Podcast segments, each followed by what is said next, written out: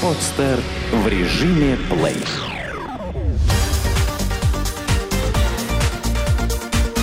Банк.ру. Информационный дайджест. Как россияне будут возвращать долги? По данным Национального бюро кредитных историй, количество кредитов, по которым россияне не совершили ни одного платежа, выросло в первом квартале этого года на 15% до 660 тысяч штук. По словам экспертов, количество плохих займов будет и дальше увеличиваться, поскольку темпы кредитования растут, а качество проверки заемщиков падает – Результаты прошлого года до сих пор не дают покоя банкирам, ведь они заработали чистой прибыли в размере более 1 триллиона рублей, что является рекордной цифрой для нашей банковской системы. И это далеко не единственный рекорд. Объем рынка кредитных карт вырос в два раза. Рынок ипотеки взобрался на новые высоты. Вот только гигантский рост может оказаться эфемерным. По мнению экспертов, россияне уже давно не берут кредиты на потребление – они берут кредиты для того, чтобы покрыть свои старые долги. Это очень плохо, поскольку экономика не получает свежих денег, падает потребление, промышленность сползает вниз и ресурсов для возврата кредитов у граждан не остается. То есть, по сути, раскручивается гигантская долговая карусель, которая рано или поздно приведет к истощению финансового благосостояния граждан и новой волне кредитного кризиса. При этом банкирам нужно выполнять амбициозные планы, и они ведут полномасштабное наступление на ряды все новых и новых клиентов. Чтобы отказаться от навязываемого кредита, нужно иметь большую силу воли. Сотрудники банков отправляют СМС, звонят несколько раз в день, уговаривая оформить кредит. Власти пока бездействуют. Закон о банкротстве физлиц не могут принять уже лет 10, и неизвестно, примут ли его хотя бы к следующему кризису. Зато появились предложения депутатов о том, чтобы государство выкупало квартиры ипотечных должников, если они по уважительным причинам не смогут платить по кредитам. Механизм предлагается следующий. Государство выкупает жилье, должник гасит долг по кредиту и продолжает жить в данной квартире, но уже не как собственник, а на правах социальной аренды. Подобные меры защиты от государства очень важны, поскольку возможные последствия текущего кредитного бума могут ударить по всем – и должникам, и примерным заемщикам, и даже тем, кто никогда кредиты не брал, хотя таких все меньше и меньше. Как подправить свою репутацию перед банком? Несколько раз подряд отказали в кредите. Остановитесь, не спешите в очередной банк – Сначала вам нужно выяснить причину банковского недружелюбия и на основе этого строить дальнейшую стратегию. Банкиры чаще всего отказывают в кредите по двум причинам. Их не устраивает низкий доход клиента, либо качество кредитной истории. Если вы считаете, что зарабатываете нормально, то самое время внимательно изучить свою кредитную историю. Итак, в кредитной истории граждане могут увидеть неприятные для себя вещи. Например, заемщик брал ранее кредит, весь погасил, кроме случайно упущенных из виду пары рублей, которые благодаря штрафам за несколько лет существенно подросли. Нарушение не самое страшное.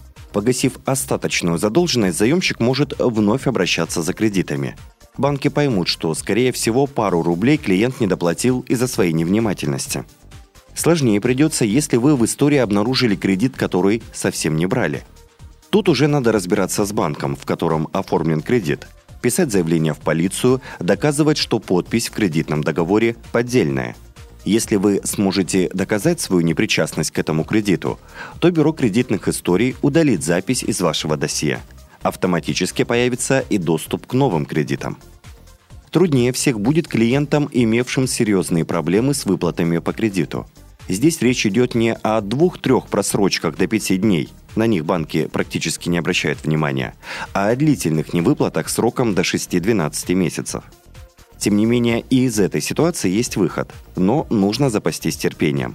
Для исправления своей кредитной истории необходимо брать мелкие кредиты на бытовую технику и досрочно их гасить. После этого банки вряд ли распахнут вам двери – но зато есть шанс оформить небольшой потребительский заем, который следует тоже быстро погасить. Это уже позволит вам претендовать на более крупный заем. Так, шаг за шагом, вы убедите банкиров, что исправились и больше никаких долгов не допустите. Как приобрести гараж в ипотеку? Многие автовладельцы продолжают хранить своих железных коней прямо под открытым небом, хотя российский климат очень пагубно сказывается на состоянии их кузовного здоровья. Может, имеет смысл купить гараж, тем более, что банки предлагают специальные программы. Сегодня по дорогам страны колесят уже более 50,5 миллионов автомобилей. За последние 8 лет автопарк страны вырос на 15 миллионов машин и продолжает увеличиваться на 5-6% ежегодно.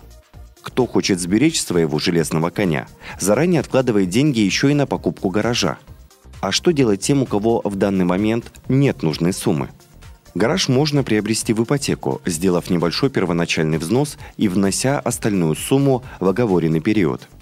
В ВТБ-24 гаражную ипотеку могут предоставить на срок до 50 лет по ставке от 12,9% годовых. В банке уверяют, что не имеет значения, достроен гараж или нет – Кредит можно оформить на этапе строительства. Первоначальный взнос начинается от 30-50% в зависимости от типа гаража. Сбербанк в своей программе «Гараж» готов принять от заемщиков и меньший первоначальный взнос – от 15%.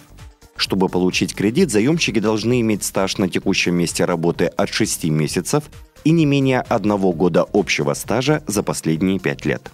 В Связьбанке срок кредита на приобретение гаража составляет от 3 до 30 лет. Итоговая процентная ставка определяется по каждому клиенту индивидуально. При определении процентной ставки банк учитывает такие факторы, как срок кредита, кредитная история, размер первого взноса, форма подтверждения дохода. Пока гаражная ипотека только развивается, и еще слишком малое количество банков предлагает подобные программы.